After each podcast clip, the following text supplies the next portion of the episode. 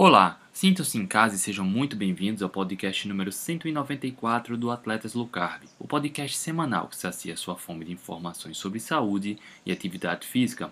O que de fato é preciso para ganhar músculos? Carboidrato realmente é essencial? Fisiculturistas fazem cetogênica e em algum momento comer mais carboidratos aumenta a síntese proteica?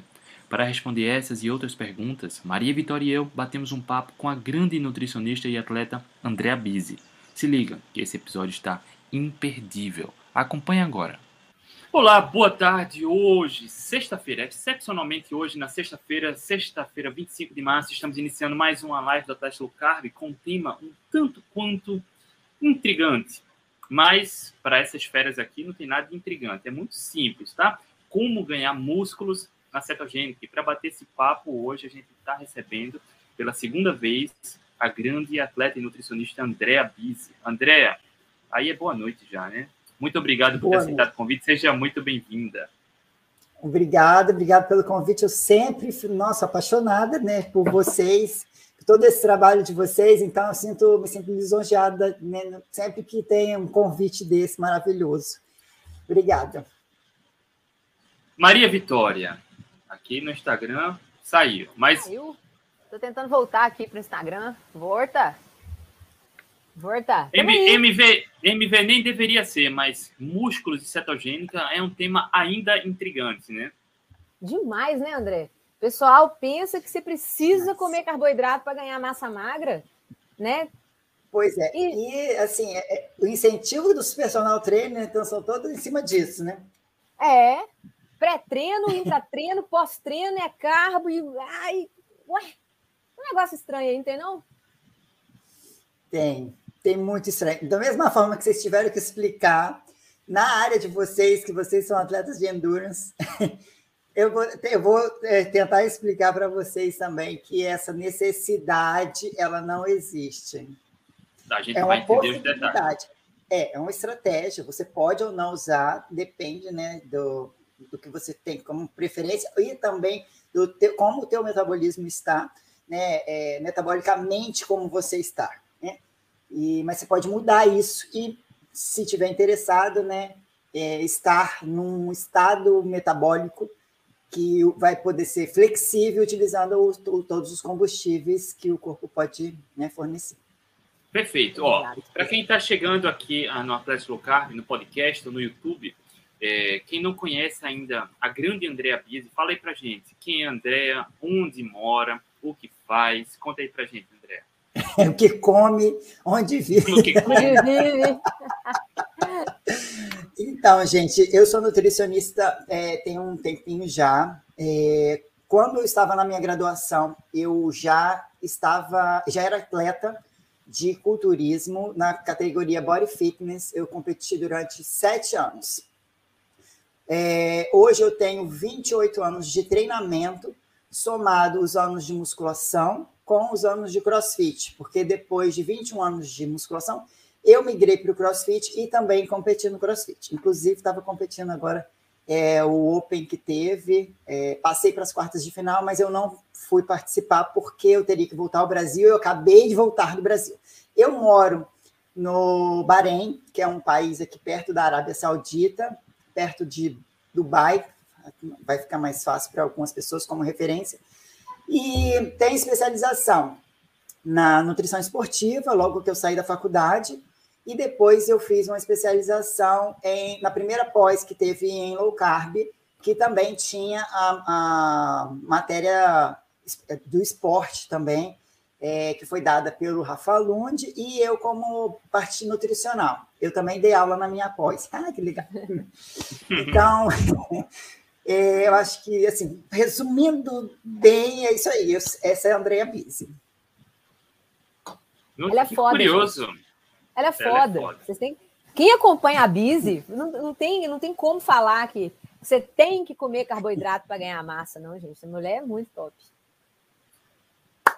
Conta para nós aí, Bise. Qual é, oh, que é o segredo? Há, há um contexto, há, há, um contexto, ó, há um contexto histórico envolvido nisso, tá? Ah, enfim, de uma crença muito forte de que é preciso comer carboidratos, e a gente já falou ah, porquê disso, dessa cultura muito forte, sobre alguns estudos já na década de 60, e aí só viu um lado, né, a importância do glicogênio para a performance. Então, quando o glicogênio estoca, acaba o estoque de glicogênio, a performance é comprometida, fato, né? Só que também tem o papel anabólico da insulina, né, André? Que tem um fator na hipertrofia também, mas ah, quando você só olha para um lado, você não consegue enxergar o outro. Será que é possível, ao reduzir carboidratos, ainda promover ganho de massa muscular? Será essa é a questão? E aí você vê então. pessoas então, como André Bise. E aí, conta pra gente, fala um pouco aí, André. Então, assim, na minha prática, é, quando eu saí do batata doce com frango e fui para jejum e dieta baixa carboidrato, é, foi assim uma lavagem cerebral que eu tive que fazer, porque eu incentivava todos os meus pacientes a comer a partir do momento que levanta até a hora que ia dormir. Então tinha é, ceia, era de jejum, logo ser pré-treino, pós-treino, intratreino, tinha tudo. Eram oito, nove, às vezes, refeições ao dia, porque as pessoas que me procuravam eram pessoas praticantes de atividade física com objetivo de ganho de massa magra, é, redução do percentual de gordura. Então, eu trabalhei muito tempo com isso. E vivia isso, esse era o meu mundo. Daí, quando eu comecei a estudar e abrir a minha mente e ver que existia um outro né, horizonte que eu podia é, né, enxergar outras possibilidades. Eu falei, gente, eu preciso testar isso. E aí eu foi o que eu fiz. É, comecei a baixar meus carboidratos, daí eu percebi que a fome né, tinha sumido, aí resolvi pular o meu primeiro café da manhã, e daí eu fui testando isso em mim e foi dando muito certo. Lógico que, como qualquer bom atleta e praticante de atividade física, vai sentir na primeira semana é, os efeitos da redução da insulina, né? Que a gente já conhece, o André já deve ter falado bastante aqui sobre isso com vocês, está sempre respondendo as caixinhas de perguntas de vocês também no Instagram. Eu vi lindamente, perfeitamente, maravilhoso. E vocês, é, quem já fez low carb também e, e, faz atividade física também já passou por isso. Então, assim, tem uma queda de rendimento no, no princípio, porque você é dependente de glicose e de repente você baixa seus estoques por um, um dos motivos é esse. Outro, a tal da Kiroflu, né, ou a gripe low carb, que a gente acaba passando, e é, erroneamente a gente tem mais sintomas, porque a gente pode né, sanar a maior parte deles com uma coisa muito simples, que é a água com sal. E na época não tínhamos orientação para isso, porque foi logo no começo, estava todo mundo ainda testando low carb, a galera toda estava né, no, no, bem início. Na verdade, era palho no começo, quando eu comecei realmente. E aí, é, a gente é, tem essa queda de rendimento e depois tudo fica lindo, maravilhoso, a composição corporal dificilmente oscila muito, a gente começa a ter uma resposta é, de performance melhorada. Eu já estava migrando para o crossfit na época. Então, é uma atividade de alta intensidade, e as pessoas sempre falaram, né? Atividade de, de alta intensidade e a via glicolítica é o principal, né? A gente precisa dela para fazer os treinamentos, só que né, quem assistiu aula, as aulas da Rebelião Saudável, no mesmo dia que o André, inclusive, é, eu também dei uma aula lá falando sobre isso, que quando um atleta ele vai para uma atividade, um, um treinamento né, que, de alta intensidade, ele não gasta um, um volume bom de treino, ele não gasta nem dois terços, ele gasta um terço do, do glicogênio total dele. Então, assim, não, não vai faltar glicogênio para ele fazer aquela sessão de treinamento. Outra coisa que já devem ter falado aqui é que a gente usa melhor a gordura durante até alta, intensidades mais altas, mais do que atletas que são é, dependentes de carboidrato. Então, a gente tem mais glicogênio intramuscular, que facilita esse processo né, de utilização de gordura pelo tecido muscular, e a gente consegue ir num, numa, numa oxidação de gordura num nível de intensidade mais alto do que os outros atletas, que é o que a gente vê em livro. Então, fala assim, não, é impossível, não, a gente consegue queimar mais é, gordura né, durante a atividade, mesmo é, comparado a um atleta é, high carb, mesmo numa, num treinamento de intensidade alta. Então, Tem vários fatores que vão fazer com que esse atleta, certo, ele, ele certo adaptado, depois do processo de adaptação, ele consiga responder bem aos treinamentos. Né? Então, um dos mitos maiores, que foi até que o André comentou aí no começo, é a tal da insulina. Eu preciso ter insulina alta, por isso que o carboidrato é importante, senão eu não vou fazer hipertrofia. A insulina é um dos hormônios mais anabólicos que o nosso corpo tem. Tá, mas GH também é um hormônio anabólico, a testosterona também é um hormônio anabólico, e os dois só funcionam bem em baixo carboidrato. Porque o GH, por exemplo, é antagônico à testosterona, à, à, à insulina. A insulina alta, GH fica baixo. Então, quando a insulina baixa, o GH eleva. Eles são antagônicos. A gente tem, é, com dieta cetogênica, mesmo ah, no processo de jejum, a gente tem um aumento desse GH. A gente já viu isso, já explicou, já fiz algumas aulas também sobre isso.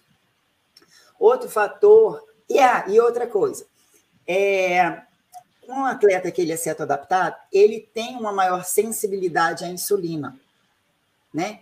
ele não tem um monte de carboidrato, fazendo com que ele crie uma resistência a esse excesso. Muito carboidrato, muita glicose, muita glicose, muita insulina. Muita insulina, o corpo começa a criar uma resistência a isso. Então, ele não tem resistência à insulina, ele tem a sensibilidade, ele está em baixo carboidrato. Então, pouco que a insulina sobe, ela é eficiente. Então, dos fatores de um atleta é, certo adaptado é que ele não precisa de muita insulina, igual um high carb. Então, pouco de insulina que ele tiver já vai fazer o estímulo de síntese proteica que ou de é, levar para dentro dessas células musculares os nutrientes que ele precisa para fazer a reconstrução do tecido muscular, já que durante o treinamento a gente tem microlesões né, desses é, fibras, e aí na recuperação que a gente vai fazendo a hipertrofia. Sabiamente, o corpo recupera o que ele lesionou e um pouquinho mais para ele suportar essa sobrecarga, esse, é, esse peso que você vem impondo a ele com esses, esses treinamentos é, diariamente. Então, uma das coisas é a sensibilidade. A segunda coisa é que a, a gente não come esse monte de carboidrato, mas a gente come proteína. E na proteína, a gente tem os aminoácidos, que são os construtores, que são essenciais para o processo né, de construção muscular, construção de qualquer tecido, na verdade. E dentro desses aminoácidos, a gente tem a leucina, né? Toda é, é, fonte de origem animal, fonte proteica de origem animal, é, é, tem leucina presente. E a leucina é um dos maiores ativadores da via mTOR, que é a via de síntese proteica, uma via anabólica. Então, o atleta que é certo adaptado, além de ele estar consumindo proteínas, que vai ajudar nesse estímulo dessa síntese, é um atleta também que ele poupa mais BCAAs. Por conta das cetonas, ele tem mais BCA circulante e aí, esse, esse as dentro deles, que são três, leucina, isoleucina e valina, a leucina, que é o maior estimulante da via mTOR, ela está sobrando. Então, ele também tem circulando mais no corpo por, é, é, como falar, poupando essas, esses BCAAs, ele poupa essa leucina, então ele tem mais circulante, vai ter mais síntese proteica de estímulo aí também. Então, é, é, e, ah, outra coisa, os aminoácidos, assim como a glicose, estimulam também a insulina. Não da mesma, na mesma potência. Lógico que a glicose vai estimular muito mais a insulina. Mas a gente não precisa de muito mais. A gente precisa só de um estímulo, porque a gente está sensível à insulina. Então, o pouco que esse aminoácido, pouco que eu falo assim, comparado né, a esse pessoal que come muito carbo e a insulina vai lá para né, o céu, e a gente precisa entender que esse estímulo já é suficiente via aminoácidos né, da insulina para ajudar nessa síntese de proteínas Andrea, fazer que o recupere. André, excelente. Tem dois pontos que eu queria só, desculpe interromper, trazer para agregar.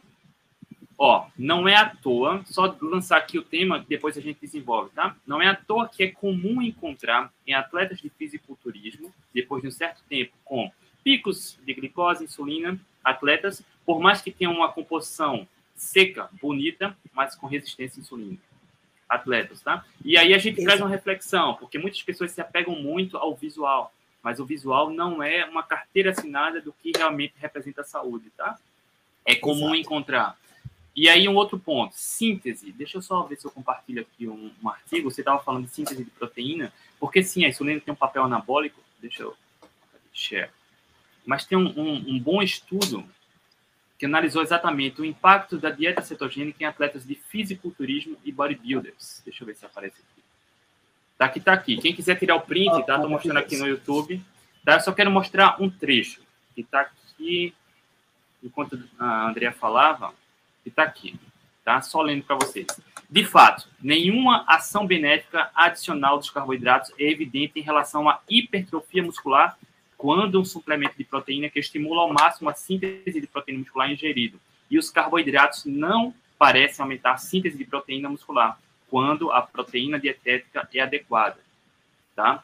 Essa é uma boa revisão recente tá, da literatura que analisou já exatamente o impacto da dieta cetogênica em atletas bodybuilders e atletas de fisiculturismo. Então, na literatura a gente já encontra esse tipo de informação. E vale ressaltar que é estudo feito com humanos. Ou seja, se você for um humano, funciona para você, tá? E tem muitos estudos observacionais em camundongos, cara. É, até meu filho está rindo aqui, tá?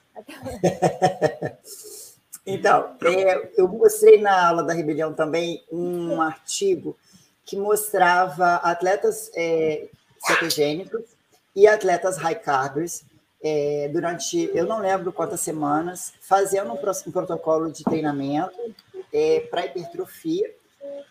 Ah, eu acho que foram 10 semanas. Só que nas duas últimas semanas, da décima até a décima segunda, eles introduziram, fizeram um, um carbap nessa galera. Só que assim, até a décima semana, os que eram cetogênicos, eles já tinham ganhado mais músculo do que os que eram high carb. Quando eles jogaram carboidrato, ganhou muito mais músculo do que o pessoal que já estava com carboidrato. Então, a, o pessoal que vem fazendo carboidrato, carboidrato, carboidrato, joga carboidrato, não faz, não vai, não tem benefício. O cetogênico, ele tem uma vantagem em cima disso, porque ele acaba respondendo. Então, eu acho que tem muito a ver com nossa história evolutiva, porque a gente não era cetogênicos a vida toda. A gente vivia mais momentos em cetose pela escassez, mas a gente também vivia momentos de que a gente conseguia consumir uma quantidade de alimento um pouco maior e a gente acabava saindo desse, desse estado. Então, eu acho que tem muito a ver com isso. O fato de você manter o atleta a maior parte do tempo treinando em baixo carboidrato, fazendo com que ele se torne certo adaptado. Depois disso, usando o carboidrato pontualmente para algumas eventualidades, dependendo do esporte que ele está praticando.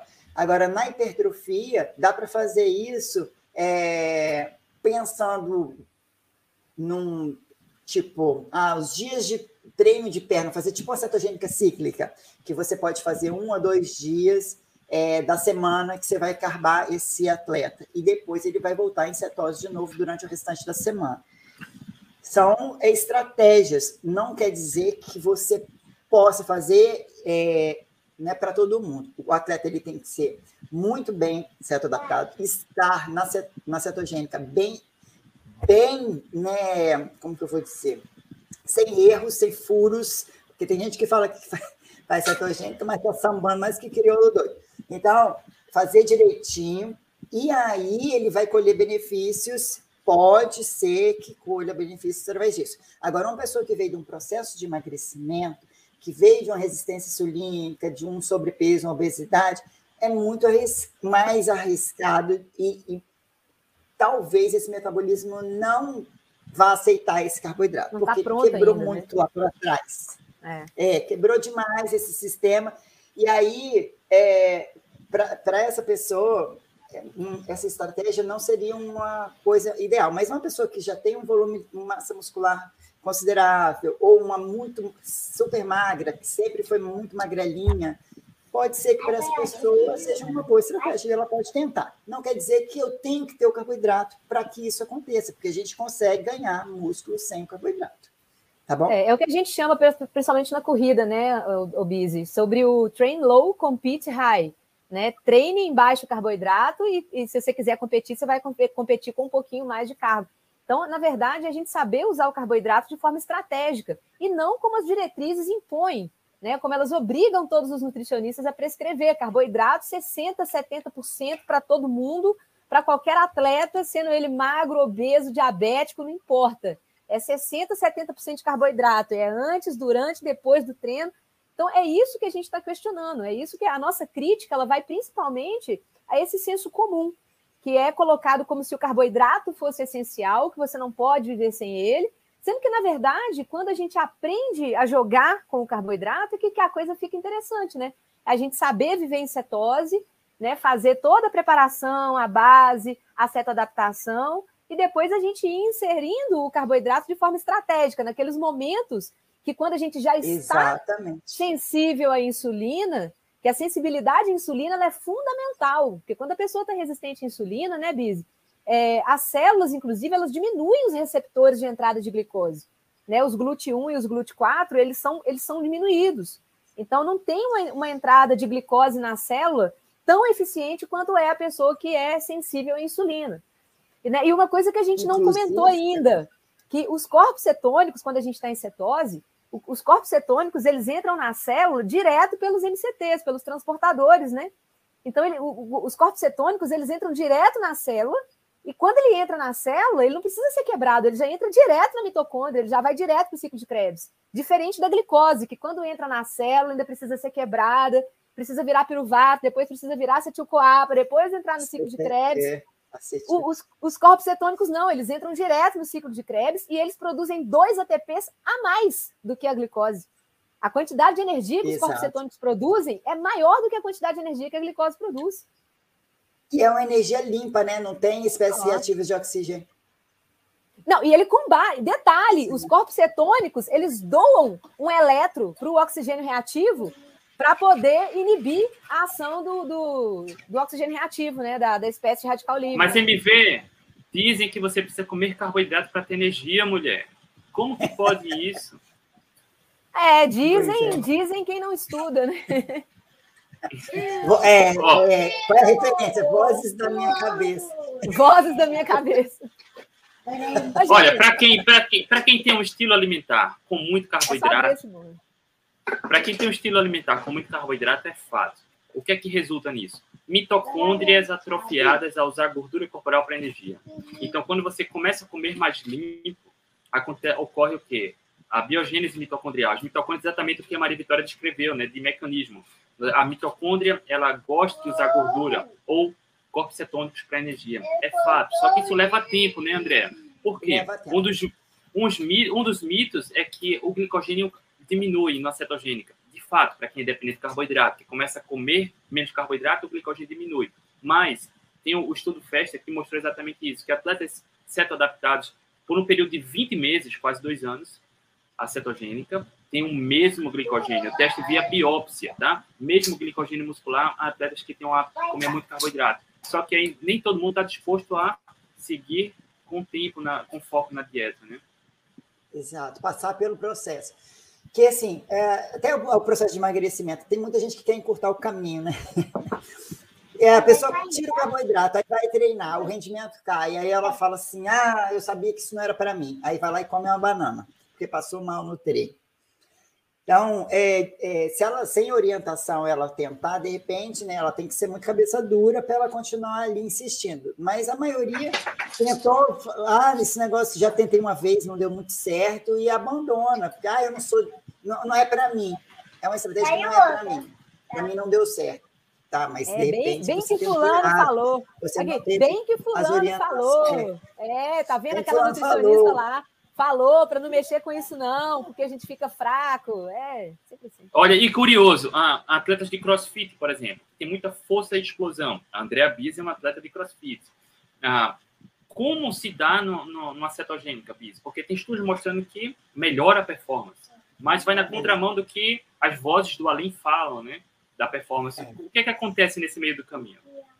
É, o meio do caminho é a adaptação, a certa adaptação, porque aí, nesse processo, se você deixar ele passar, insistir nesse assunto, né, primeiro que você tem que estar lá suplementada com sal antes desses treinos, porque a gente sabe que vai ter uma perda de, de uma diminuição da insulina, uma perda de minerais, né, através da perda é, desequilíbrio hidroeletrolítico que ocorre com a queda da insulina.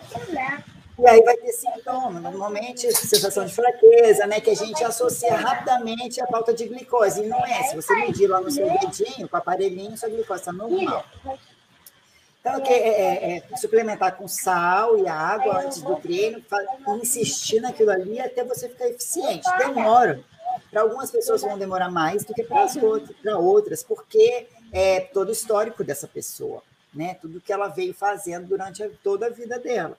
Então, você tem que é, ter paciência, insistir naquilo e, e esperar o tempo que, que, vai acontecer, o processo vai acontecer, e você vai melhorar sua performance.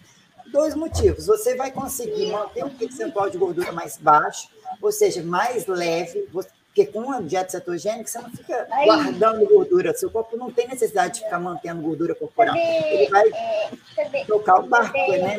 queimar aquilo ali. Então, você diminui o percentual de gordura, você diminui seu peso total e mantém massa magra. Porque, assim, algumas pessoas podem ganhar músculo nesse mesmo processo? Sim, mas a outras pessoas vão só manter, que já é sucesso, porque nas dietas para perda de peso, normalmente se perde um pouco de é, massa magra também. Né? Nessas dietas que você está com a insulina estimulada o tempo inteiro, acaba acontecendo. Mas é, então tem que ter paciência, porque vai passar por esse processo. Aumentar o número de mitocôndrios, aumentar o número de enzimas que fazem parte dessa oxidação da gordura, vai aumentar o número de triglicerídeos intramuscular, vai, se a pessoa tem uma resistência insulínica, isso vai passar por um processo de sensibilização dessa célula à insulina. Todo esse processo tem que ter paciência, porque, por exemplo, no começo, seu músculo começa a usar cetonas, porque cetonas são muito parecidas com glicose, são moléculas pequenas, de, né, que não precisa de transportador, rapidamente são utilizadas pela célula, só que depois o músculo passa da preferência aos ácidos graxos, poupando cetonas para o cérebro, que o cérebro vai passar a preferir, preferir, eu falo preferir, mas assim, vai passar a utilizar mais os corpos cetônicos do que a glicose, poupando glicose, para que você não fique dependente de aminoácidos para produzir essa glicose para o cérebro, porque ele é um dos maiores usuários de glicose no nosso organismo, é o cérebro. Então, para que você poupe, a, poupe aminoácidos, ele para de necessitar de glicose e passa a usar cetonas. Então, é uma forma anticatabólica dos corpos cetônicos. Ó, o cérebro, o cérebro utiliza muita glicose, mas até 75% da energia do cérebro pode vir de corpos cetônicos, tá? Exatamente. Só 6%, né? O cérebro só precisa de 6% de glicose. Né? E outra, e aí, né? A, a, a, molécula, a molécula da, dos corpos cetônicos, ela consegue penetrar muito mais facilmente a barreira hematoencefálica, né? Os corpos cetônicos também entram no cérebro de forma mais rápida, justamente para fornecer mais energia quando a, a nossa glicose está mais estável, né? Então a gente tem uma fonte Exato. de energia limpa, que é muito rápida de ser aproveitada, dá para a gente uma clareza mental de outro mundo. Oi? Ilimitada, né? Ilimitada, praticamente ilimitada, porque enquanto a gente está vivo, a gente tem gordura para queimar, né? Exatamente. Pode pegar? Então, é assim, é fantástico, porque você vai passar por esse processo todo, esse monte de mecanismos que ocorrem dentro do nosso organismo, eles vão ficar mais eficientes né, na, na utilização da gordura, transformação de corpos cetônicos. Então, assim, mudança, mudanças de preferência entre os tecidos, sabe? Alguns tecidos vão usar ácidos graxos, outros é, vão ainda continuar usando um pouquinho um de glicose, mas e reposição de glicogênio continua, porque o fígado continua produzindo glicose. Então, assim, é, não tem que estar tá sempre com estoque lotado de glicogênio. Isso não é um limitante para que você ganhe massa muscular, faça um bom treino. Se, depois que você se adaptou ao uso da gordura, é, essa dependência por glicose também diminui, e a gente não gasta tanta glicose numa sessão de treino. Ó, oh, interessante isso, André. E você pincelou sobre eficiência metabólica, eu só quero trazer isso para o contexto, tá? Tem estudos em seres humanos, é importante, né? A gente sabe disso que é em seres humanos, porque a gente se identifica e funciona para todo mundo. Mostrando, a André falou dos mecanismos das vias energéticas, glicolítica, oxidativa. Atletas adaptados à cetogênica, eles conseguem, numa intensidade mais alta, usar mais a gordura corporal e preservar o glicogênio quando comparados a atletas que, estão, uh, que são dependentes de carboidratos. Tá? Por mais que a via glicolítica ela seja predominante em atividade de alta intensidade, para quem é ceto adaptado, utiliza menos o glicogênio do que atletas que são dependentes de carboidratos. Então, em atividades de força e explosão, corredores de tiros, treino de tiro, atletas de crossfit que tem uma porrada logo de início, utiliza menos o glicogênio e mais a gordura corporal quando Exato. livre das dependências de carboidratos. Por isso, atletas, fica mais fácil a gente entender agora, atletas de endurance conseguem ter uma performance otimizada justamente pela eficiência metabólica, usar menos o glicogênio. E aí usa a, a fonte de energia é, infinita, né, que é a gordura corporal. Exato. Quer complementar, Vitória?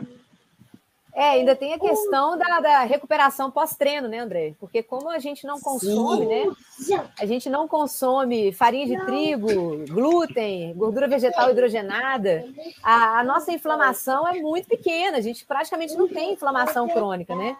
Ou seja, a recuperação nossa pós-treino é muito otimizada, né, Andréia? Você percebeu isso também quando você começou a treinar em cetogênica, essa, essa melhora na recuperação? Outra, é, e outra coisa, recuperação de lesão também, por exemplo, porque o, o pode acontecer, é, é, mais suscetível acontecer lesão no crossfit por ser um tipo de atividade que você faz contra o tempo.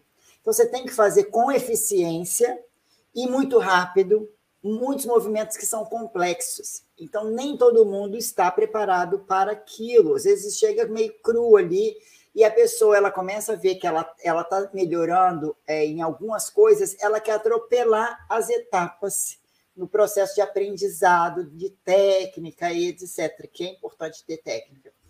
Então, há muita lesão no processo de treinamento. Então, assim, a recuperação de lesão também.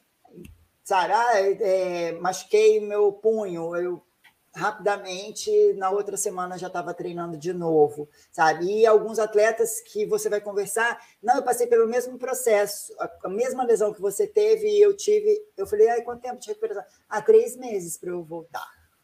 Falei, caraca, assim, né? É, é, é incrível. E essa coisa de dor muscular também, esse processo, ele você chega no outro dia no treino do, do, do treino anterior, que foi um treino assim desgastante para a perna, por exemplo. Teve muito pisto, que é o agachamento numa perna só. Muito pisto, não sei o quê, todo mundo no outro dia, nossa, minha perna, não sei o quê. Aí você está lá de boas. Parece que nem eu, treinou, eu, né? É, a gente não estou sentindo isso. Mas é, é interessante, porque é, tem uma redução da inflamação realmente é muito grande, é notável, e tanto no processo de recovery, entre treinos, quanto no processo de, de lesão também. Porque você está com o corpo todo inflamado pelo excesso de glicose, porque um atleta que é, coloca como base da dieta a glicose é muito raio de glicose. Aquilo ali inflama o corpo inteiro. Tem Exato. muita coisa acontecendo dentro desse corpo. Glicose sai glicando, sai glicando para tudo que é lugar. A glicose ela sai glicando em tudo. É uma, uma desgraça. Pois e, é. e outra, e outra, quando e a, a gente está em cetose, a produção de ácido lático é muito pequena quando a gente está em cetose. E mais, Também. o, ácido, o ácido é lático. É maior. E mais, a, a, o lactato ele usa o mesmo, o mesmo canal de saída da célula para a entrada de corpos cetônicos, que é o MCT, o MCT1, o MCT4. O mesmo canal que o, que o ácido lático usa para sair da célula é o mesmo que os corpos cetônicos usam para entrar na célula.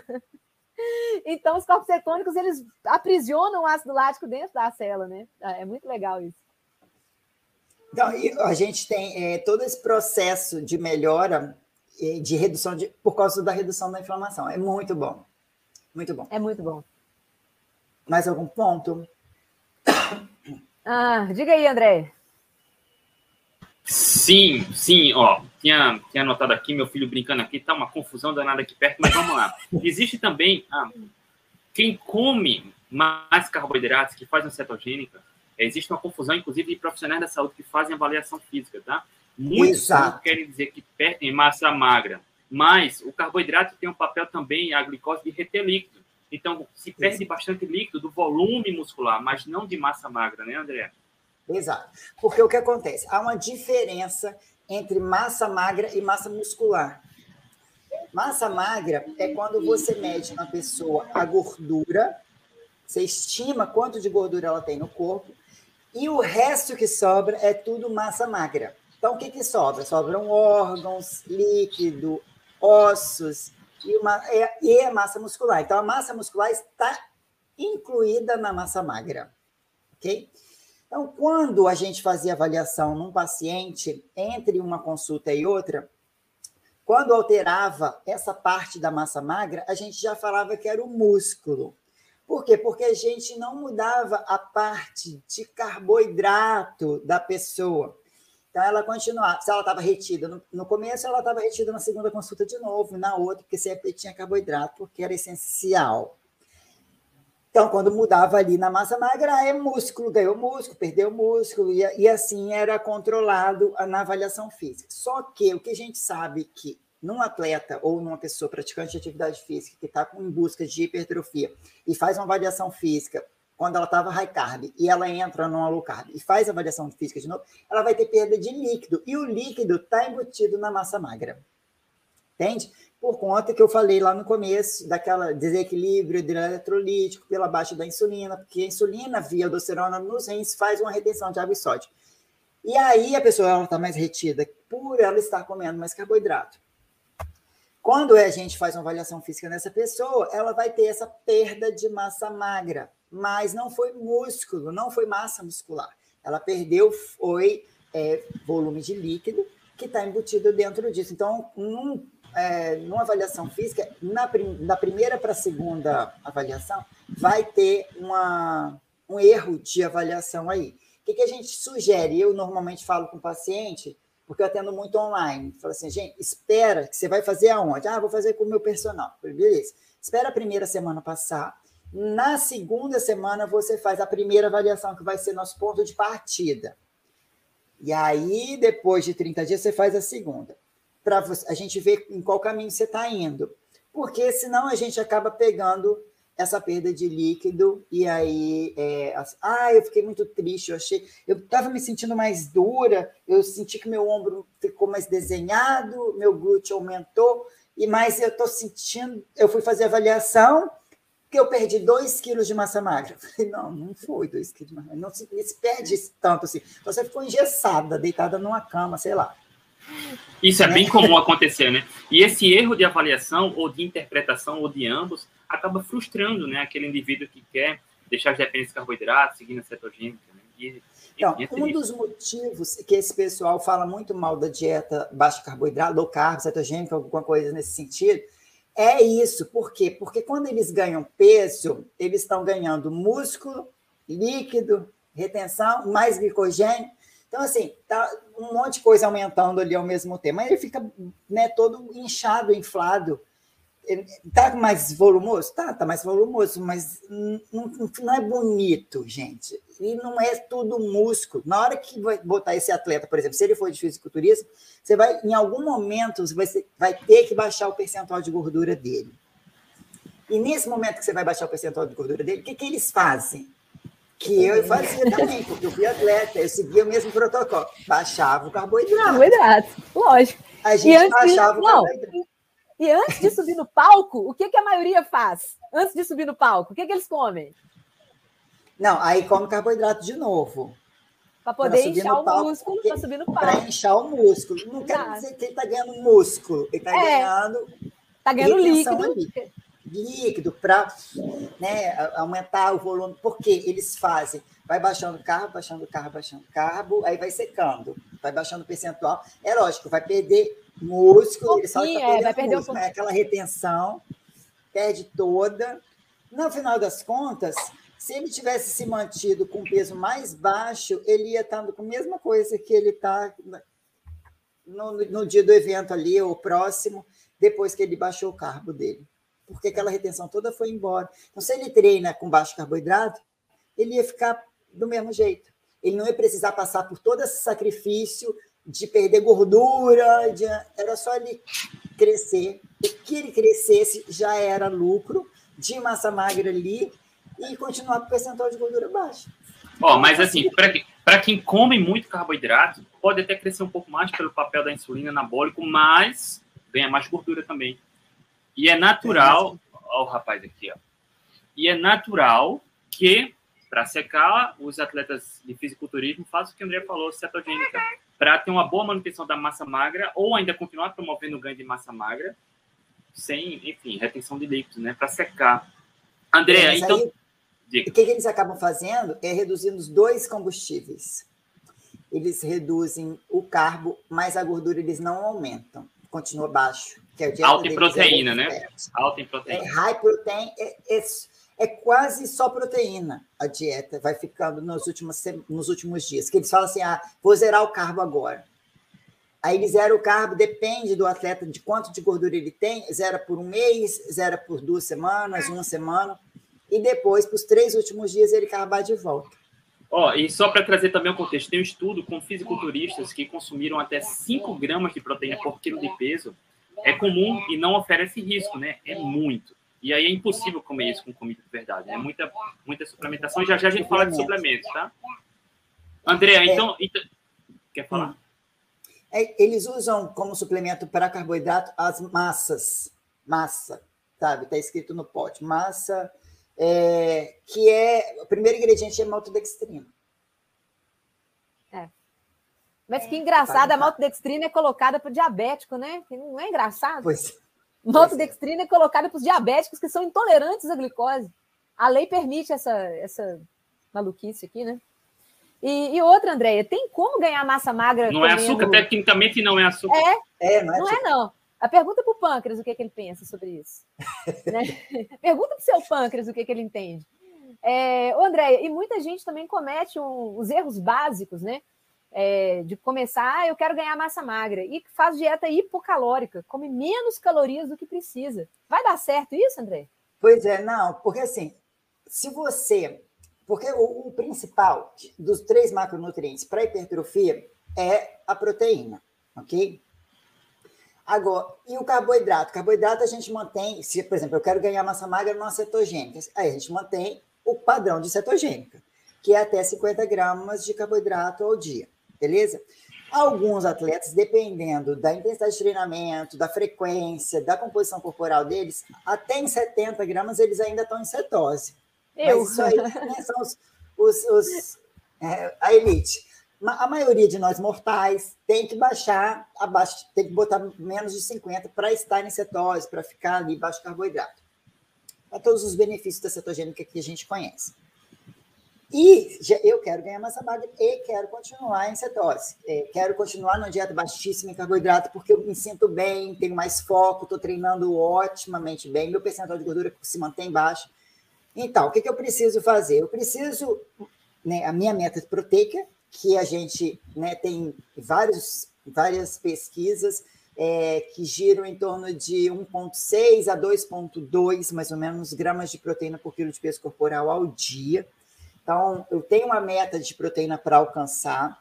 Muita gente não come nem 1,5, nem 1,2 às vezes, por ter vindo de muitas restrições então, assim, você tem que ajustar a proteína dessa pessoa e automaticamente, quando você aumenta a proteína, a proteína no, no natural do reino animal, ela não é isolada.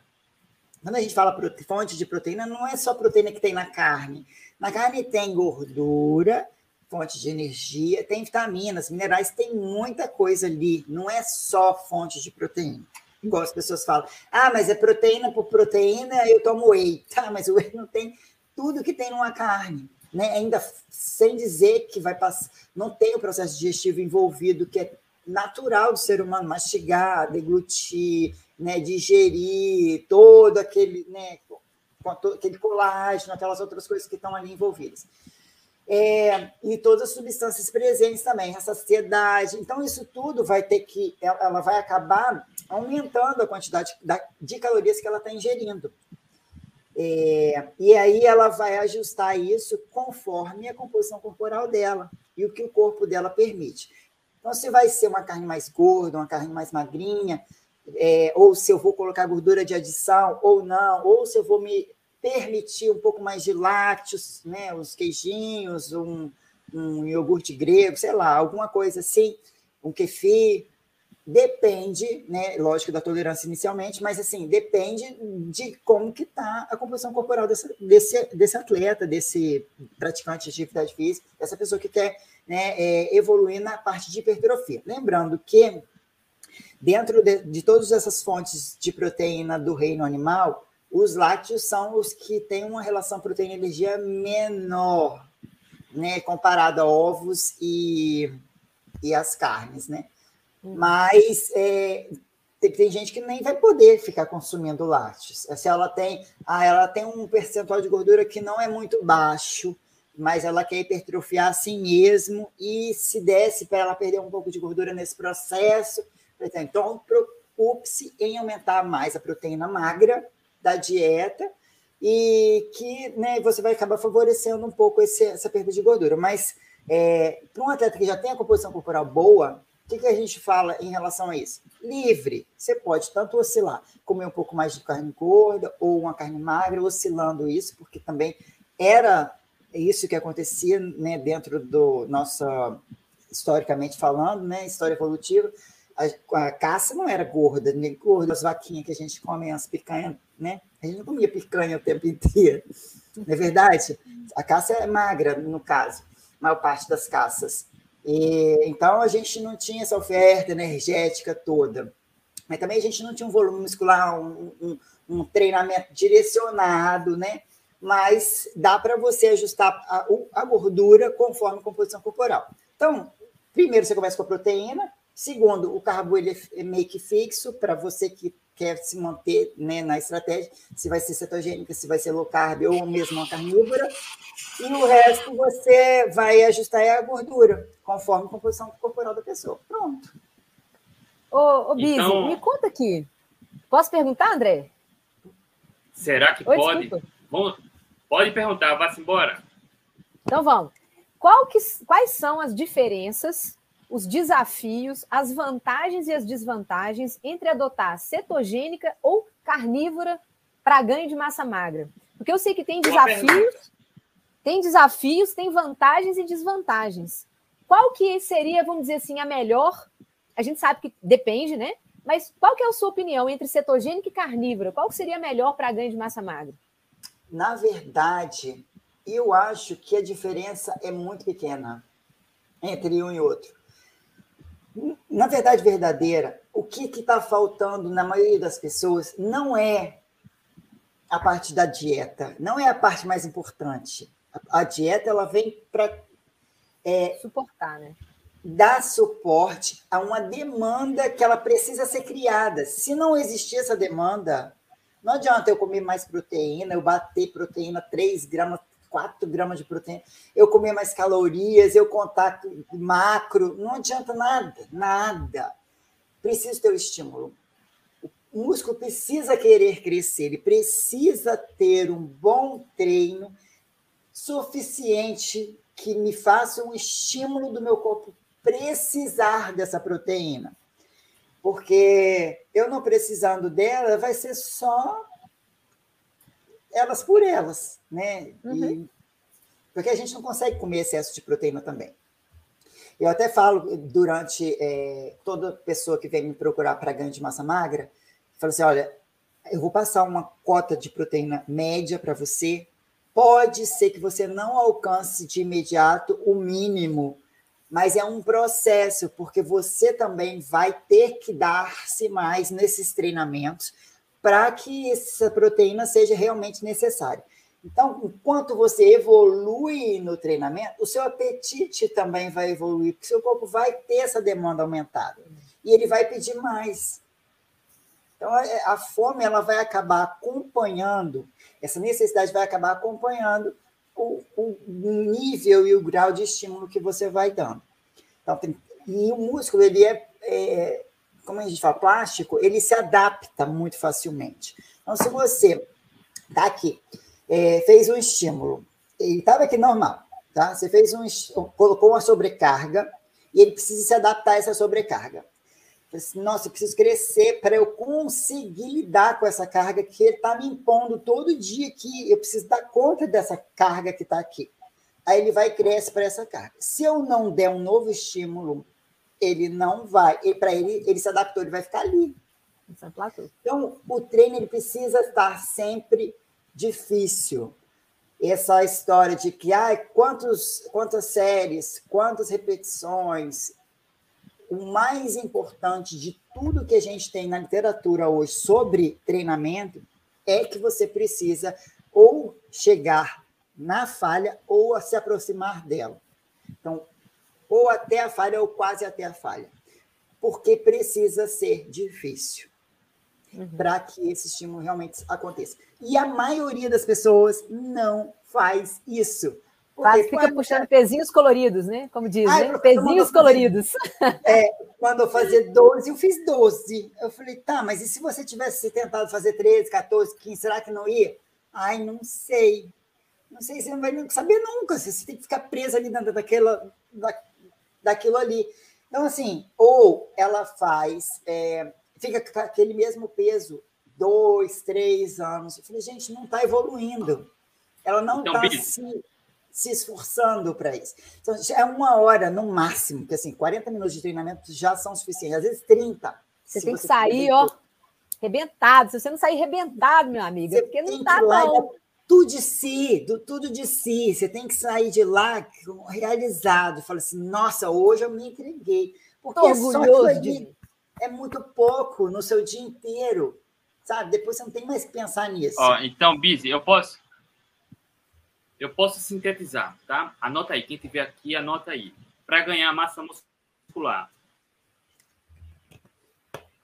tem que sofrer, tá? O músculo, a gente promove lesão, o músculo rompe fibras, rompe fibras, e aí, para recuperar essas fibras, comer proteínas e calorias na quantidade adequada. É isso? Exatamente. É lógico, não beber, não fumar, então, não perder noite de sono, né? Ter um estilo de vida saudável que continue promovendo isso. Porque não adianta eu passar a semana toda lá me envolvendo e chega no final de semana, enche a cara de cachaça, é, vira noite, sexta para sábado, sábado para domingo, e entra na cachaça de novo, e bebedeira com os amigos, e comendo junk food. Não é isso que vai ajudar vocês na, na recuperação e na construção de tecido muscular. Perfeito. Existem outros fatores, né? A bebedeira, tipo a qualidade do sono, também interfere, tá? Na, na questão hormonal, os níveis de estresse. Mas, de modo geral, malhar, comer proteínas e calorias de forma adequada. Aí eu venho para um outro ponto, André. Como saber se está comendo calorias e proteínas na quantidade adequada? Então, da proteína a gente tem cálculo. E, normalmente, a gente tem, para você não precisar, porque assim, é um cálculo médio, tá? que às vezes você vai tentar e não vai conseguir. Assim, Nossa, não desce mais. Então, é um processo que você vai tentando alcançar. Eu, eu, eu, peguei uma paciente há pouco tempo, só de eu ter melhorado a proteína dela, e nem era o objetivo dela ganhar massa magra. Ela já está tendo melhora na massa magra, ela estava querendo emagrecer. Mas eu fiz ela comer mais proteína do que ela normalmente comia. Então, ela já melhorou a resposta. Então, você vai tentando melhorar a sua proteína, mesmo que nos primeiros dias, às vezes, não está batendo lá dentro daquela conta. E você não precisa fazer conta e pesar tudo todo dia. Primeiro dia que você pesou, você já tem uma, uma noção visual de quanto de carne que você tem que ter num prato. E aí você vai mais ou menos para aquilo ali. Aí você vai fazer um ajuste conforme o teu corpo for respondendo na parte de energia da dieta que o carbo vai estar fixo, né? Porque é uma dieta baixa de carboidrato, você vai mexer na parte da gordura. Porque senão você vai voltar para o high carb, né? E tiro no pé. Mas ficando ali na, na, dieta baixa de carboidrato, você faz ajuste de gordura de adição, é, queijo, estou comendo muito queijinho, estou beliscando muito. Eu não preciso fazer cinco, seis refeições para bater cota proteica, três, no máximo quatro refeições para uma pessoa já são suficientes, já consegue. Então, é, eu com duas, eu vou de boa, porque eu como uma quantidade boa de proteína numa refeição. Muitas mulheres não conseguem, mas eu como que uns 300 gramas de carne, 350, às vezes 400, mas tem gente que não consegue comer 150, entende? Então, ela precisa, vai precisar dividir mais, e aí ela vai ajustando isso. Mas não precisa ficar preso em continha, tá? O nutricionista vai saber fazer mais ou menos uns cálculos e ele vai te observando e vai, você vai dando teu relato também. Ah, eu, eu acho que eu estou retendo pouco, é, é, vou fazer a avaliação de novo, meu percentual de gordura não baixou ou está subindo. Então, pode ser que a gente precise fazer um ajuste no que você está fazendo de é, beliscando queijo, adicionando muita manteiga, né, colocando muito creme de leite, a gente mexe nessas partes assim. Se for só carne, gente, é muito difícil. Só se a pessoa ficar focada ali naquelas carnes gordas o tempo inteiro. Mas, e de repente, por exemplo, um atleta que eu bot, você bota para ele comer, tá lá, 2 gramas de proteína, ele está conseguindo. E mesmo assim ele fala assim: nossa, Nutri, eu estou perdendo peso. Mais, mais gordura. Bota uns abacates, né? Aumenta a parte energética da dieta ou tenta também aumentar um pouco mais a proteína, porque não tem problema. A gente tem estudo até com 4, 4,4 gramas de proteína por quilo de peso corporal e sem prejuízo algum em relação a rim, fígado, coração, etc. É, bater aí, 4, então... 4 gramas de proteína por quilo dia, sem suplementação. É muita só, coisa. na, só na base da carne? Ó, e só para deixar claro, tá? é, tem, tem, enfim, um público geral que chega aqui nesse conteúdo. Por exemplo, a Bizi já pontuou isso, mas só para deixar claro, 100 gramas de peito de frango não quer dizer que seja 100 gramas de proteína. 100 gramas de peito de frango vai ter cerca de, no máximo, 30 gramas 30. de proteína, tá? Por aí. Exato. Exatamente. E aí o Fat Secret, o Fat Secret ajuda, tá? Dá uma olhada lá. Porque como é, a Bizi falou, tem outros, tem outros nutrientes, um tem gordura. Sim, ajuda, né? Porque a gente entra no low carb dando graças a Deus que a gente não precisa mais pesar nada, não tem horário para comer, não tem mais que medir as coisas. Ótimo. Mas você tem que ter uma noção geral do que você está fazendo quando você tem um objetivo né, de bater uma meta proteica que vai fazer uma diferença no teu resultado, no caso da hipertrofia. Mas lembrando, gente, eu vou bater nesse martelo de novo em cima desse negócio. Treino treino é o principal. Não deixem de é, lembrar dessa, da importância dele. Você precisa gerar essa demanda para depois você se preocupar com proteína. Não adianta eu só comer proteína. Tá? Então, treino. Eu vou melhorar meu treino. Amanhã, nossa, vou chegar no caminho e vou arregaçar. tipo isso. Sabe? E começar a ter espírito aí guerreiro no treino, de dar tudo de si e aí você vai melhorando suas proteínas devagar e as coisas vão acontecendo gradualmente. É porque eu comecei a comer 2,5 gramas hoje de proteína que eu já estou sintetizando por causa disso, tá? Mais, mais proteína, fazendo mais retenção de nitrogênio. Não, mas é um processo, né? Vai acontecer. E ter paciência, porque ganho de massa Se você emagreceu, maravilha, parabéns. Foi a parte mais fácil de tudo que você tem que fazer a partir de agora porque ganhar massa muscular é a parte mais difícil e demora muito. Paciência mesmo. Ô, Andréia, é, ontem eu estava conversando com uma pessoa que me mandou um, um prato, um, uma comida que ela fez lá.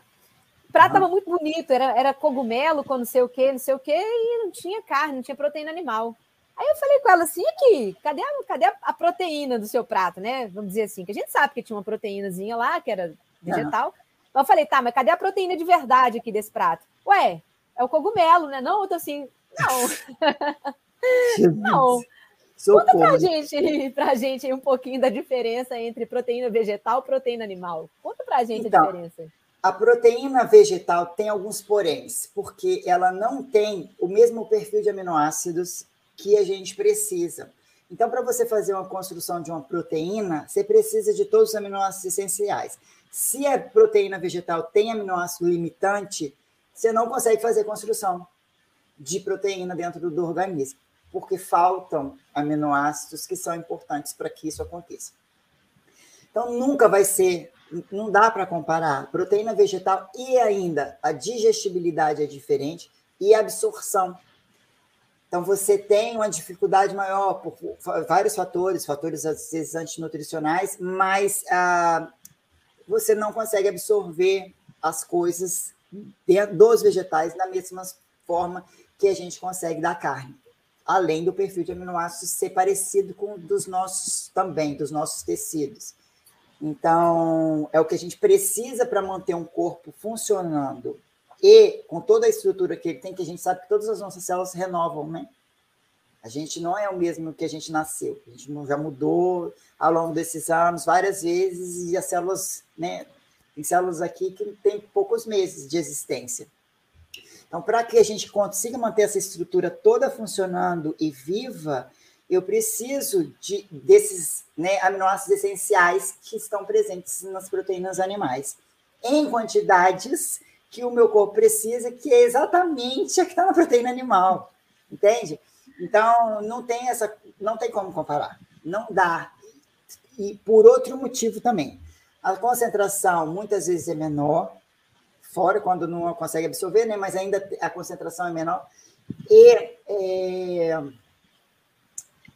quando você, por exemplo, eles falam que as leguminosas são as melhores fontes de proteína dos veganos, né? Não queria nem falar sobre isso, mas assim, é, tudo bem. Para eles pode ser a melhor fonte de proteína, porque não tem nada um, pouco melhor do que isso, né? Comparado ao resto dos vegetais. Mas tem tanto fator antitoxina presente em leguminosa, gente, que isso agride demais a nossa nosso intestino. Ácido fítico, oxalato, glúten, gliadina. É, vai, que vai causando a alteração na permeabilidade intestinal, aumentando o risco de doenças autoimunes, um monte de coisa. Inflamação crônica. Porque, assim, que esse monte de fibra passando ali naquele, na, naquela mucosa sensível, né, cheia de velocidades, é como se você ficasse passando uma escova ali, sabe? E, é, e essas velocidades elas vão, acabam achatando, diminuindo a absorção. Pessoas às vezes elas comem, mas elas não, não absorvem. Então você não é o que você come, você é o que você absorve, né? Então tem todos esses poréns. E outra coisa que, por exemplo, elas não são ricas em proteínas. Elas são ricas em proteínas comparado a outros vegetais, mas elas são ricas em carboidrato, porque é o que mais tem. Em vegetal. Da... Vegetal é fonte de carboidrato, né? É fonte de carboidrato. Então, por exemplo, ela tem uma quantidade de proteína maior do que no alface, ok, mas tem esse tanto de carbo junto. Se eu aumentar porque eu preciso de mais proteína, eu vou aumentar muito mais o meu carbo. Então, são pessoas que vão consumir uma quantidade de carboidrato muito grande para conseguir tentar alcançar uma cota de proteína. É, é o que aí, a gente fala, Denise. O, o grão, ele é, ele é a reserva de energia da planta, porque a planta ela só começa a fazer fotossíntese depois que as folhas delas crescem e abrem. Então, antes da planta crescer, a folha abrir e ela efetivamente começar a fazer fotossíntese depois de vários dias, esse tempo todo ela está vivendo única e exclusivamente do amido do grão. Pois é, Não tem, tem outra isso. fonte de energia para ela. ela. Ela vive, a gente, a gente come o bebê da planta. Né? O que a gente come é o filhotinho que aquela planta tem e a única defesa que ela tem. É. Exato, porque a única defesa que a planta tem, a planta não tem dente para morder, não tem braço para brigar, não tem perna para correr. A única defesa que as plantas desenvolveram foi colocar substâncias químicas em volta do, do bebezinho dela e nelas próprias, né? né? Para ninguém ir lá comer. Ou se alguém for lá comer, irritar o intestino daquela pessoa que comeu e sair inteiro, de preferência inteiro, né? Para já cair com adubo ali na terra e crescer. Perfeito. Né? Ó, e André falou um ponto importante que a gente não é o que come, a gente é o que absorve. E nenhum alimento é melhor absorvível e mais completo do que alimento de origem animal. Quando a gente analisa né, os hábitos alimentares dos nossos ancestrais, todo humano que nós temos a genética se alimentou predominantemente de alimentos de origem animal. Todo ele. Nenhum foi estritamente carnívoro, nem nenhum foi estritamente sem de origem animal. E os povos que consumiam mais calorias de vegetais, o que era mínimo, fazia isso por conta da oferta ecológica, era por conta da demanda que não tinha de alimentos de origem animal. Tá? Então, nós somos predominantemente carnívoros, todos nós. E aí tem um tema que é justamente importante né, trazer, que é o veganismo, que você está trazendo. É possível fazer cetogênica sendo vegano? É possível né, ter hipertrofia fazendo cetogênica vegano? É um tema bem delicado, né? E aí eu vou trazer a minha opinião. É possível, mas tem que ser na base da suplementação, tá? Porque Muito. vegetal é fonte de carboidrato e nenhum ser humano precisa comer carboidrato para ter energia. Perceba que é algo que é conflitante. Eu não julgo, tá? Por questões fisio, é, é, filosóficas, ideologia, quem quiser ser vegano está tudo bem. É possível ter saúde, mas a base é, de suplementação vai ter que ser forte aí, né?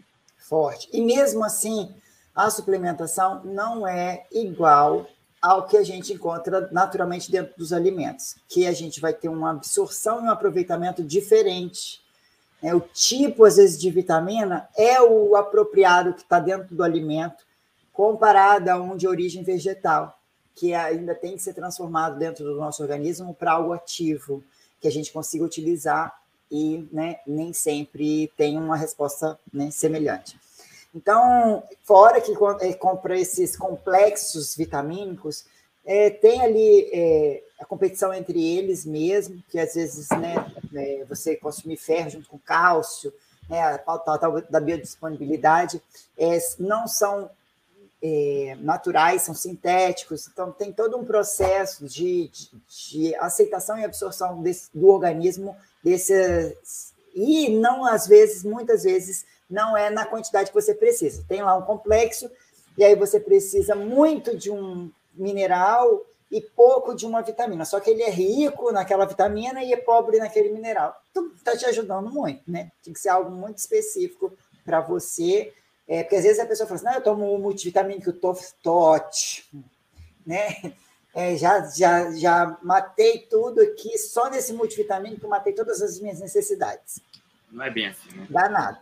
Então, assim, e ainda, mesmo as pessoas que estão hoje buscando comer comida de verdade, focado na proteína, comendo seus vegetaizinhos lá, né, complementando, ainda há o problema de intestinos que foram maltratados com junk food, com comida ruim processada, que não está absorvendo direito. Essa pessoa, às vezes, não aceita o consumo de ovo, que é uma coisa que era para ser bem digerida e aceita, porque ela está com todo um trato gastrointestinal é, debilitado, agredido, inflamado, é, a parte do processo de, é, absortivo está comprometido. A pessoa fez uso de um prazol da vida aí durante anos, né? Aí tem uma população de micro-organismos ruim, que vive num ambiente hostil, não não está pronto para receber esses alimentos naturais. Então, assim, é muita coisa envolvida. É muita coisa envolvida. Você, qual é a melhor coisa? Não, lógico que é comer comida de verdade, mas tem que ter paciência, porque você vai passar por um processo de tratamento. E, lógico, se tiver condições, procurar um bom médico, né? Tipo, que vai te ajudar a tratar esse trato gastrointestinal de uma forma mais rápida e eficiente do que você só esperar as coisas acontecerem. Às vezes, você está precisando de urgência melhorar tudo isso. Né? Quer complementar, MV? Eu queria saber o que, que você está fazendo hoje, Bizi. Você está cetogênica, está carnívora, está meio a meio? Conta aí para gente.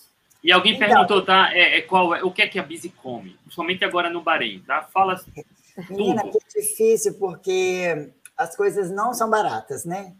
E, então, assim, pegou uma promoção de carne, eu estou correndo lá, mando, assim, eu quero 8 quilos, você pega 4 quilos, você moe para mim, e 4 quilos você corta em cubo. Aí eu faço carne assada e, e, e carne moída. Às vezes, faço, essa da carne moída, eu faço hambúrguer, só amassar e botar para fritar. Depois eu salgo e como. Pronto, só isso. 8 então, quilos, 8 quilos de carne para você hoje dá para uma semana?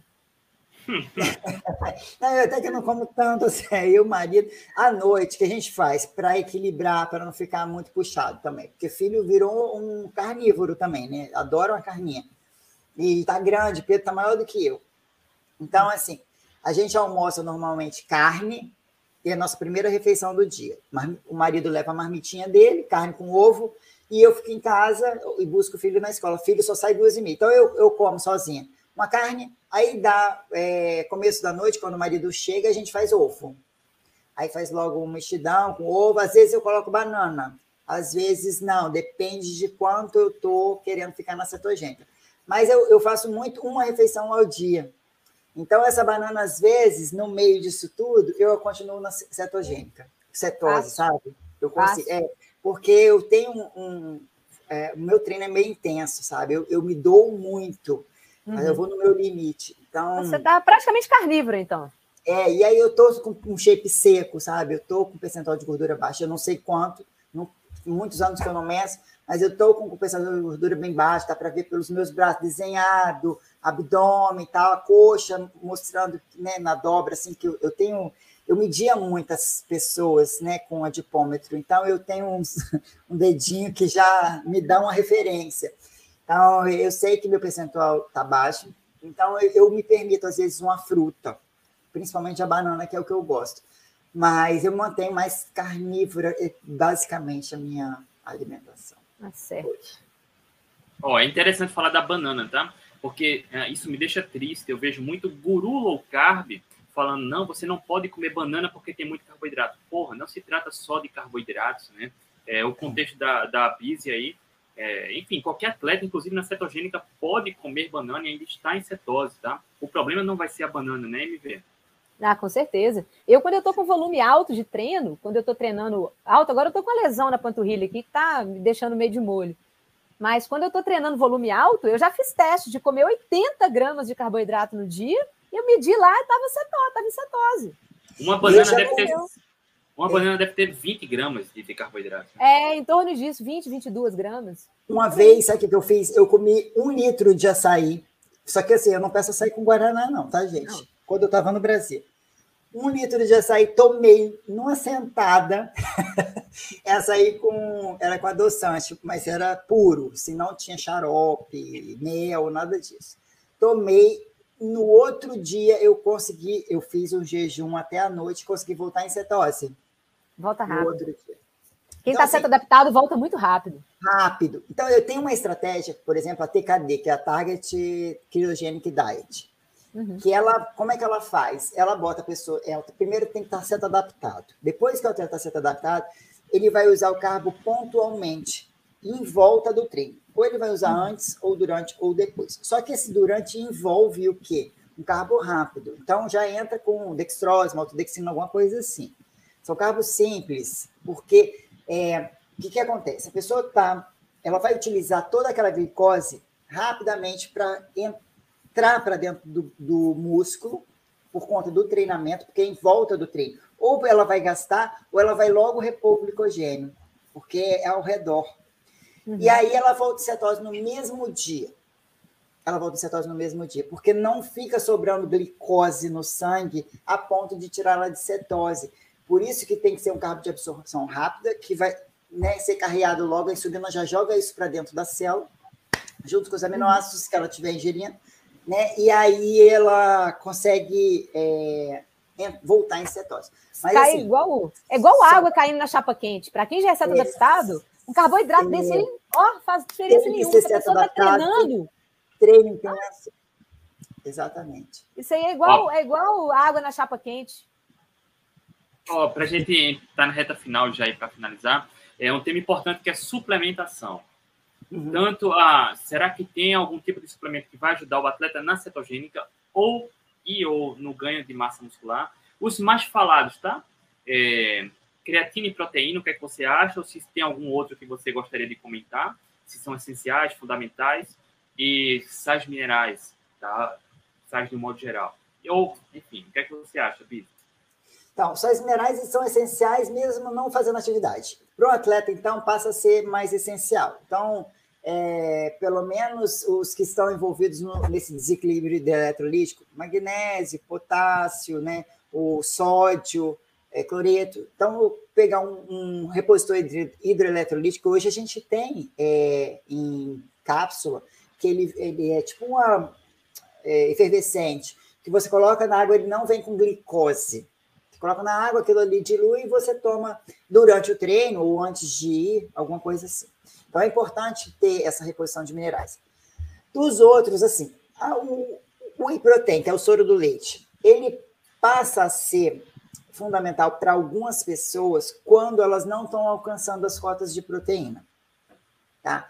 É, eu acho fundamental para idoso, mesmo treinando ou não treinando, porque eles já não mastigam muito bem, a parte digestiva absortiva deles já está envelhecida, então tem todo um processo Então, suplementar esse, esse grupo eu acho interessante, com uma proteína de digestão facilitada, que é o whey.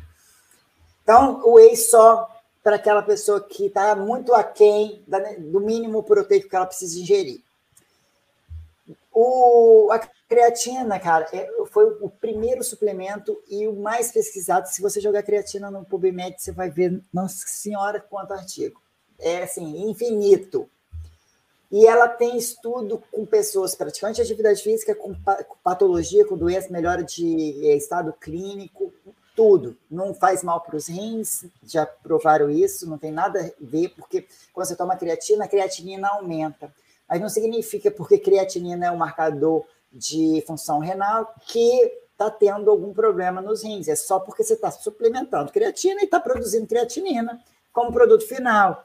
Então acaba aumentando e quando você vai fazer o exame e vê que está alto, ah, você, que você está fazendo está machucando seus rins. E na verdade eles descobriram que só de suspender a creatina tudo voltava ao normal e o rim, o rim não passou por problema nenhum. Então, pode estar suplementando, é, mesmo pessoas, já tem pesquisa com diabéticos crônicos que é problema nos rins, é, a suplementação de creatina não teve problema, é, com pessoas que tinham um rim só, também problema nenhum. Então, assim, é, dá para suplementar uh, o ano inteiro, não precisa mais fazer, porque antigamente se acreditava que você tinha que ficar só dois meses usando e depois tinha que parar. Não, pode tomar né, dois, três, quatro anos, tem pesquisas já com mais longas, assim, de suplementação de creatina e tá tudo bem. O que acontece? Algumas pessoas, dependendo da dieta delas, elas vão ter uma, uma quantidade de creatina, porque creatina a gente produz. Gente, quando a gente faz lá um exercício no, no, na musculação, primeiros segundos de execução do movimento, você está usando a via das é, é, CP. Ai, meu Deus, creatina, é, creatina fosfoquinase. Tá? E nesse momento você está usando a creatina. Então, são os primeiros segundos de execução de movimento. Logo depois você começa a usar a via glicolítica, mas ali no início é creatina que você está usando. Algumas pessoas têm uma quantidade de creatina maior no músculo do que outras. Então, quando suplementam, elas não sentem muita diferença. Quando a gente dá um intervalo de, um, de, um tre, de uma série para outra série, por exemplo, você tem que fazer três séries de bíceps, você fez uma. Aí você dá um intervalo de 40 segundos, um minuto, depende da pessoa. Nesse intervalo, você, seu corpo próprio já repõe creatina. Ele mesmo reproduz ali creatina de novo. É, e aí, para você fazer uma nova série. Então, por isso que às vezes a pessoa que não respeita muito o, a, o descanso, ela vai para outra série e já não consegue executar o mesmo número de, repetições que ela fez na primeira, porque não deu tempo de repor creatina. Então, essas pessoas que têm mais creatina no corpo, dependendo da dieta, comem mais carne vermelha, né, tem uma, uma vida mais é, saudável, elas, quando tomam creatina, não tem uma resposta muito boa, assim, não vê muita vantagem, né? Não tem uma melhora no. Você, consegue aumentar volume de treinamento quando você está usando creatina, porque você rende mais e você recupera mais rápido entre uma série e outra. Então, você consegue aumentar volume, ter um descanso menor entre as séries, então a, o volume total acaba aumentando. E você tem uma resposta anabólica com isso. Então, para quem tem um estoque de, de, creatina mais baixo, devido à dieta, não come muita carne vermelha, porque acredita que faz mal, né? Enfim, a gente sabe de muita coisa. É, ela suplementar, ela consegue observar uma resposta maior, sabe? Sentir realmente uma diferença na suplementação da creatina. Então, é muito individual isso, é, mas é provado cientificamente que é eficiente. É um dos poucos suplementos que tem comprovação de eficácia real em, em hipertrofia, volume de treinamento. De e segurança também, né? É seguro. Segurança também. Então, proteína e, e creatina são os únicos assim que você é, todo mundo que suplementou, assim, teve uma pelo menos uma melhora na hipertrofia, no volume e essas coisas assim. E outros mitos da creatina também, que além da, do rim, né, que o pessoal fala muito, é que vai me dar celulite. Não dá celulite em ninguém, tá? Pode, é, é que eu vou ficar toda retida. Não, a retenção é intramuscular, dentro do, do, né, do, do da célula muscular, que é importante, que faz parte do processo, tanto a inflamação que ocorre por conta do treino, uma inflamação local para atrair substâncias que são anabólicas para aquela região para fazer reconstrução. É importante haver um processo inflamatório ali. Não é inflamação ruim, é uma inflamação pontual, benéfica. Ela é importante para esse processo acontecer.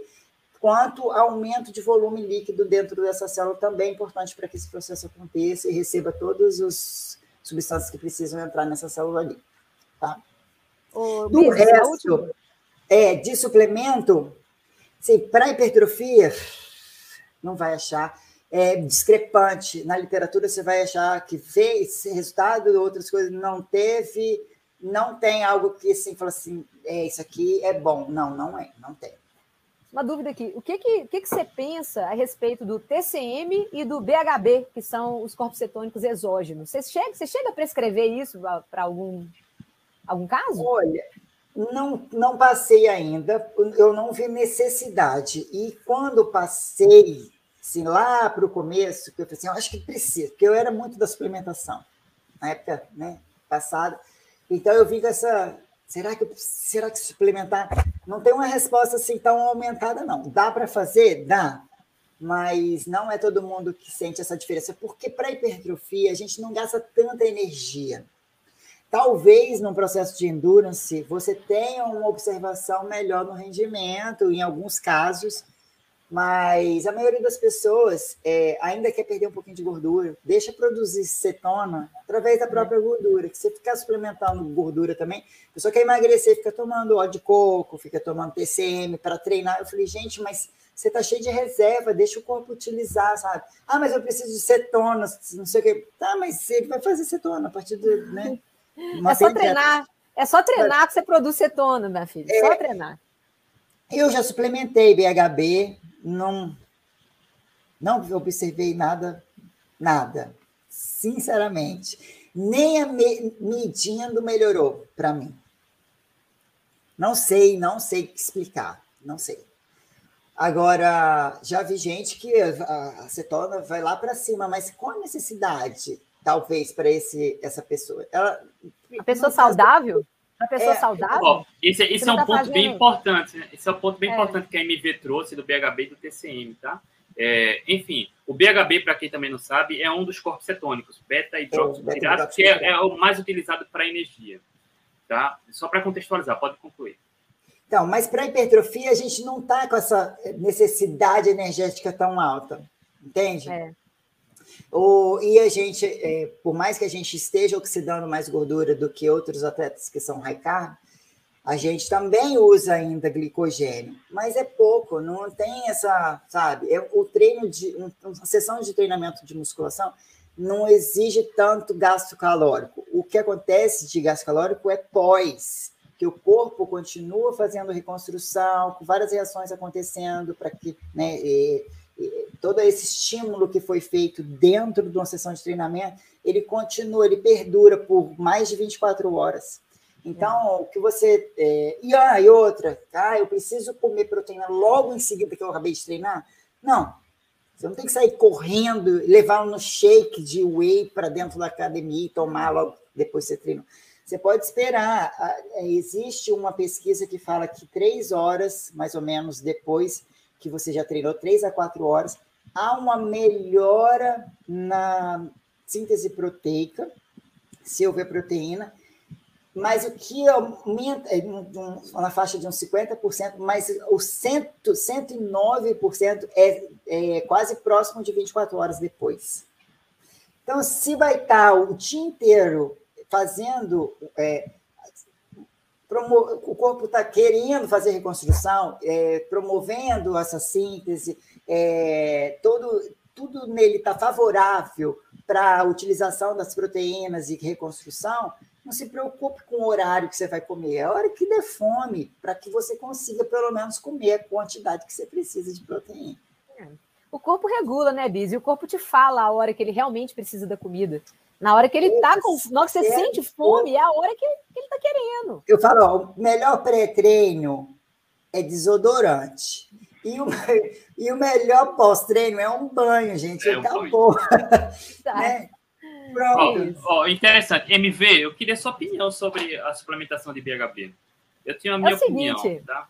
A suplementação de BHB, igual a Bizi falou, para ganho de massa magra, não é o foco Nada. do BHB, o foco do BHB e do MCT não é para ganho de massa magra. Né? Aonde que eles são importantes? E isso já pra é. Energia, né? Para energia e principalmente para tratamento de doenças neurológicas. Que a Poxa, gente eu ia falar exatamente isso. Precisa de cetonas altas. Um atleta não precisa de cetonas acima de, de 2, 3, 4, igual é um tratamento de doenças neurológicas. Não tem necessidade disso. Tá? Do ponto Atleta, de vista gente... terapêutico, o é, faz muito mais sentido muito, né, suplementação. Muito. Não, não, é, não é para poder ir para academia puxar pezinhos coloridos. Não tem essa necessidade. Tá? Eu já utilizei o BHB para corrida, para corridas longas. Eu, particularmente, gosto quando é para corrida longa, porque eu sinto que dá uma energia grande. Uhum. A minha cetona aumenta. Quando eu tomo BHB, geralmente entre 3 e 5 gramas de BHB, as minhas cetonas costumam aumentar em torno de 1,5. Para mim, é gostoso, dá clareza mental, dá aquele barato. Mas não é para ganhar massa magra, entende? Não, ver. É, tem nada a ver. Né? Mas é, tem um papel importante as cetonas exógenas, pode ter no tratamento de doenças neurológicas com dieta cetogênica. Isso já está documentado. Né? Tem esse livro aqui que é muito interessante, esse aqui, ó, da, da Mary Newport, do tratamento de, de, Alzheimer é muito interessante, é muito utilizado, mas não para ganho de massa magra. Olha aí, só para deixar a Luciana Frari, a, a MV passou por um processo seletivo com 155 mil candidatos. Oh, maravilhosa! Ai, não. Ó, é, e eu concordo plenamente com o que a MV falou, tá? Do ponto de vista de endurance faz mais sentido Sim. para alguns, tá? Mas eu acho que é muito teste.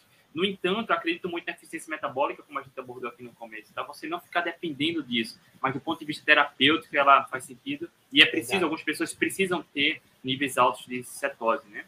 Aí o BHP faz Exatamente. sentido. Porque às vezes, por exemplo, você pega um atleta que ele ele vai bem na cetogênica, mas você poderia aumentar um pouquinho o carbo dele, porque ele é seco Sim. e tal. Mas aí você vai tentar aumentar o carbo dele, ele tem um segundo problema. Ah, tem déficit de atenção. Eu não posso. Então, você às vezes fazer uma suplementação com esse atleta talvez seja algo benéfico, porque ele tem uma outra coisa associada.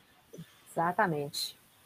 Ó, ó, para a gente encerrar, eu lembrei agora de um ponto. Ah, quando a gente começou com Vitória aqui, é, a gente pensou num quadro, vamos tentar comentar nas lives aqui algum tema que está sendo falado. E aí eu queria trazer algo, não sei se a Andrea Bise soube do ocorrido, mas de repente uma guru dessa aí da nutrição falou que era impossível viver sem comer carboidratos. Cara, ó, era impossível, tá? E aí, enfim, ela falando que tudo tem carboidrato, menos, menos carnes e ovos. E, enfim, ela até cometeu essa gafa porque ovo tem carboidrato. Um pouquinho, mas tem, né? 0, oh. alguma coisa. 0,6. Mas eu queria, eu queria saber sua opinião, Bizi, ah, sobre essa afirmação que foi feita aí, ah, é bem recente. Não, se a gente dependesse tanto assim de de comer carboidrato, a gente não estava aqui, né? Porque passamos é, é, até sem comer nada, a gente fica, né? Semanas sem comer nada. E, e a gente tem até um caso aí na. na é, 380, 380 dias. dias.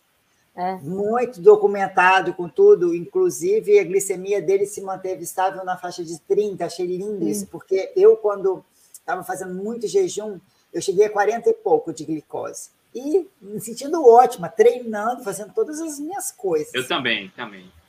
Então, assim, uh, poxa, que a glicose é essencial, todo mundo sabe. A gente sabe, porque senão a gente não produzia.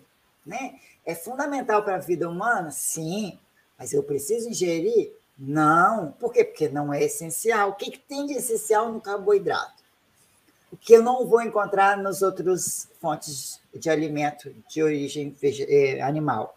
Nada, ainda sem as toxinas, sem os antinutrientes, absorvendo melhor e num perfil de aminoácidos que são essenciais. Essenciais significa que eu preciso ingerir através da dieta, porque o meu corpo não produz, na mesma proporção que o meu corpo está precisando. Olha que coisa! Como assim? E ainda tem presença dos ácidos graxos essenciais, então, que também são essenciais. que, que tem no carboidrato que é essencial? É fibra. Para quem come nada, né? Não vai fazer mais cocô porque não está comendo fibra. Não existe isso, gente. Você pode até diminuir o volume de cocô. Ah, que você quer fazer um cocô grosso, então tá, come fibra. Mas, não, se você não se importa com isso, né? Seu intestino, ele, ele, lógico, depende de como que ele está, ele vai passar por um processo de mudanças que demoram, às vezes, de seis a um ano, seis meses a um ano, para que ele se torne mais é, saudável e sadio depois que você tira esse, os excessos, as coisas que você vem ingerindo, né? Que era muito, às vezes a pessoa ela suplementa a fibra, ela compra um pote na farmácia de fibra pura e adiciona na comida. Eu fazia então, isso. Né, eu já vi, já vi muita gente fazendo isso. Então, é, não tem sentido. É, a gente não precisa dessas fibras. Ah, mas porque vai produzir, eu sei que, que coisa no intestino, butirato, tá? Mas a gente também tem o colágeno que vai fazer o papel semelhante que vem do, dos alimentos de origem animal. Ô, Biz, e uma coisa que muita gente não sabe, né? A carne, a, né? Ela é tão densa nutricionalmente, ela é praticamente 100% nutriente, que quem faz uma dieta carnívora praticamente não faz cocô. Por quê, né, Biz? É, porque, porque, é, porque o cocô resíduo, né? não tem resíduo. O cocô é o quê? É aquilo que você comeu que não serviu para nada. É lixo. É, é lixo. lixo. É, o é a mesma coisa que eu falo. ali dentro é como de você. Se é, na, na tua casa, por exemplo, você pede muito fast food o tempo todo. Toda hora que você vai comer, você pede um negócio. Então, vai aquele monte de embalagem, você tem muito lixo para jogar muito fora, lixo, você dá jogando sacola. Agora, se você pede só a carne, você vai lá no açougue pega a carne, é, é um, eles passam plástico ali no negócio, acabou, pronto. Então, quer dizer, até você juntar um lixo, vai demorar. É mais ou menos, eu faço mais ou menos essa analogia. Então, assim, é muita embalagem, é muita coisa que você precisa descartar quando você está é. consumindo muito vegetal. Só faz volume, né? É, porque nós, seres humanos, não temos enzimas apropriadas para fazer a digestão das fibras. Uhum. Os animais ruminantes têm, eles têm lá todo um processo né, de fermentação, intestinos longos e tal, e o colo, né?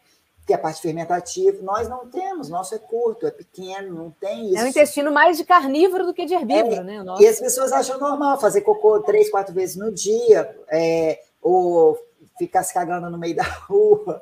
É, eu, eu fiquei, eu fiquei e, um ano e meio, de, eu fiquei um ano e meio de carnívoro. Que, não. Travou.